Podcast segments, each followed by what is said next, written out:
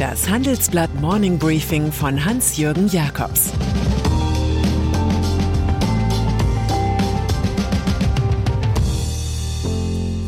Guten Morgen allerseits. Heute ist Dienstag, der 9. August 2022 und das sind unsere Themen. Christian Lindner und die deutsche Gratismentalität, Hanno Berger und sein halbes Cum-Ex-Geständnis, Masayoshi Son und die Liebe zum Shogun. Nach einer kurzen Unterbrechung geht es gleich weiter. Bleiben Sie dran. Die Welt steht vor gewaltigen Herausforderungen. Zum einen die Energiewende voranzutreiben und gleichzeitig den Klimawandel einzudämmen. Und auch der Energieträger Wasserstoff gewinnt weltweit immer mehr an Bedeutung. Doch wie geht es weiter? Erfahren Sie mehr auf dem Handelsblatt Wasserstoffgipfel 2024 am 12. und 13. Juni in Essen. Infos unter handelsblatt-wasserstoffgipfel.de. Mit dem Vorteilscode Wasserstoff 2024 erhalten Sie einen Rabatt von 15% auf die Tickets.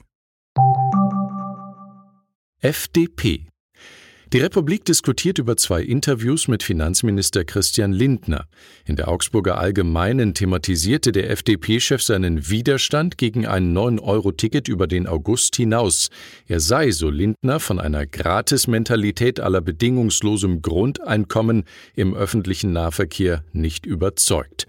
Schon zieht Nikolaus Blome bei NTV eine Parallele zum verstorbenen Parteichef Guido Westerwelle, der rund um die Hartz-IV-Bezugsgrenzen den Schmäh von der spätrömischen Dekadenz prägte.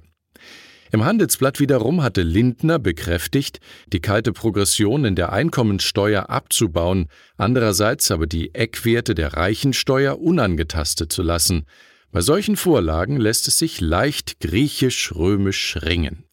Obwohl bei diesen Themen SPD und Grüne leicht gereizt reagieren, gibt FDP-Generalsekretär Bijan Sarai bei uns Weitermachparolen aus.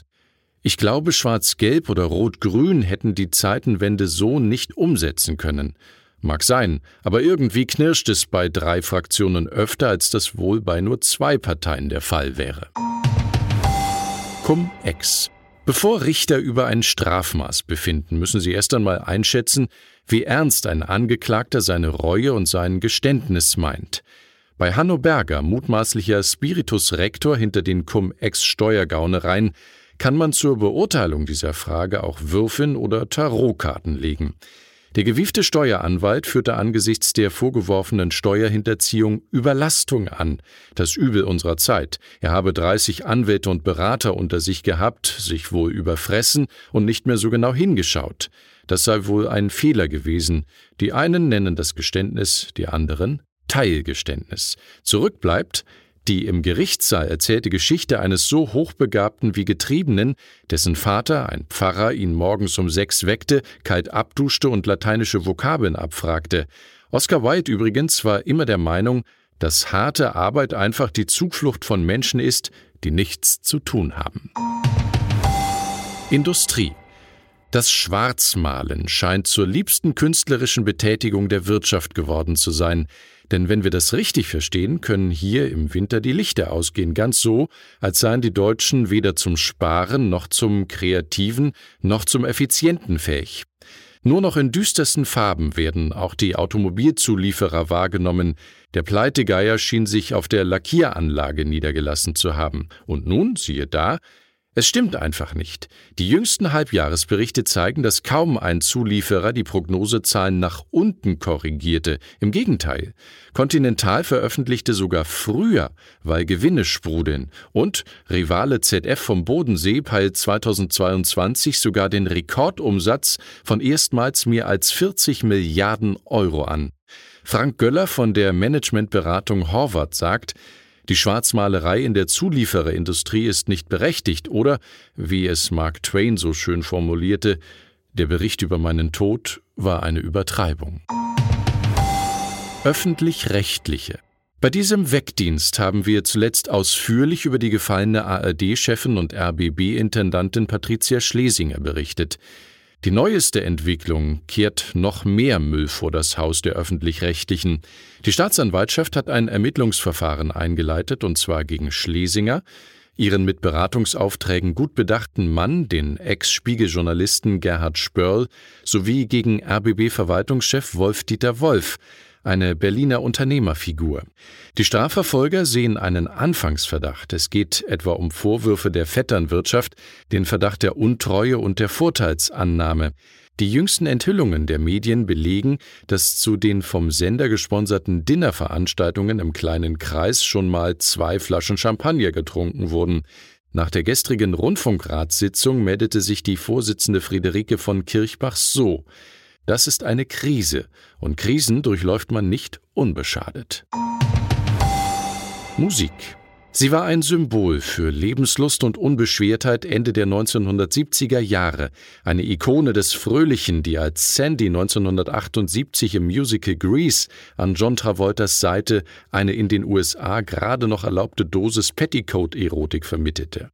Eine Frau, der man die global getrellerte Botschaft You're the one that I want gerne glaubte. Da war die im englischen Cambridge geborene Enkelin des deutschen Physiknobelpreisträgers Max Born, die später mit der Familie kurzzeitig nach Australien auswanderte, auf dem Plateau ihres Erfolgs. 1981 folgte ihr Hitalbum Physical, das von der Unmöglichkeit handelt, mit übergewichtigen Männern enger in Kontakt zu treten. Von 1992 an war sie als Kämpferin gegen ihren Brustkrebs in den Schlagzeilen, einen Kampf, den sie spät verlor. Am Montag ist Olivia Newton-John, der Star von nebenan im Kreis der Familie, auf ihrer Ranch in Südkalifornien im Alter von 73 Jahren gestorben. Japan.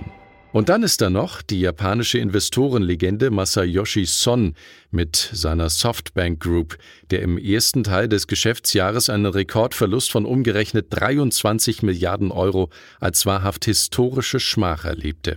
Er fühle ganz so wie der spätere Shogun Ieyasu Tokugawa nach der verlorenen Schlacht von Mika Tagahara im Jahr 1573, erklärte Son. Er habe nur auf sein Ego, nicht aber auf seine Verbündeten gehört, das sei ihm eine Warnung.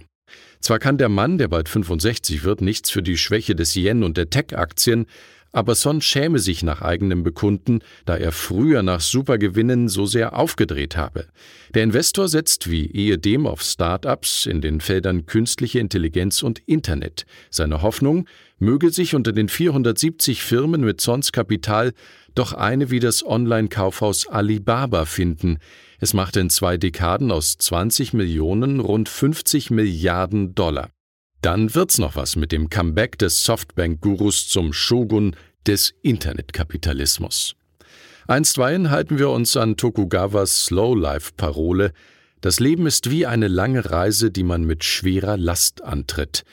Ich wünsche Ihnen eine ruhige Kurzreise durch den Tag. Es grüßt Sie herzlich Ihr Hans-Jürgen Jakobs. Zur aktuellen Lage in der Ukraine. Sorge um Atomkraftwerk Saporischia wächst. Nach dem Beschuss von Europas größtem Atomkraftwerk warnen Experten vor katastrophalen Folgen.